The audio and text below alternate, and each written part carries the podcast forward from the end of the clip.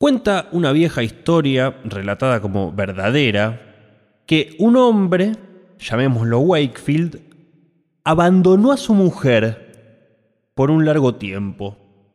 Se fue. El hecho expuesto así en abstracto no es muy infrecuente, ni tampoco sin una adecuada discriminación de las circunstancias. Tiene que ser censurado por discólogo absurdo. Pero sea como fuere, este, aunque lejos de ser el más grave, es tal vez el caso más extraño de delincuencia marital del que haya noticia.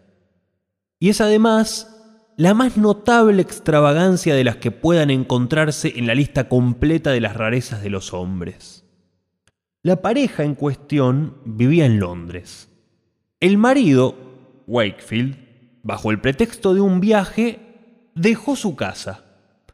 Alquiló habitaciones en la calle siguiente y ahí sin que supieran de él la esposa o los amigos, y sin que hubiera ni sombra de razón para semejante autodestierro, vivió durante más de 20 años.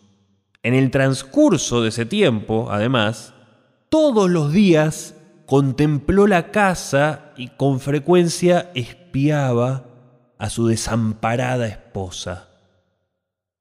Y después de tan largo paréntesis en su felicidad matrimonial, cuando su muerte era dada ya por cierta, su herencia había sido repartida y su nombre borrado de todas las memorias, cuando hacía tantísimo tiempo que su mujer se había resignado a una viudez otoñal, una noche él entró tranquilamente por la puerta, como si hubiera estado afuera solo durante el día, y fue un amante esposo hasta la muerte.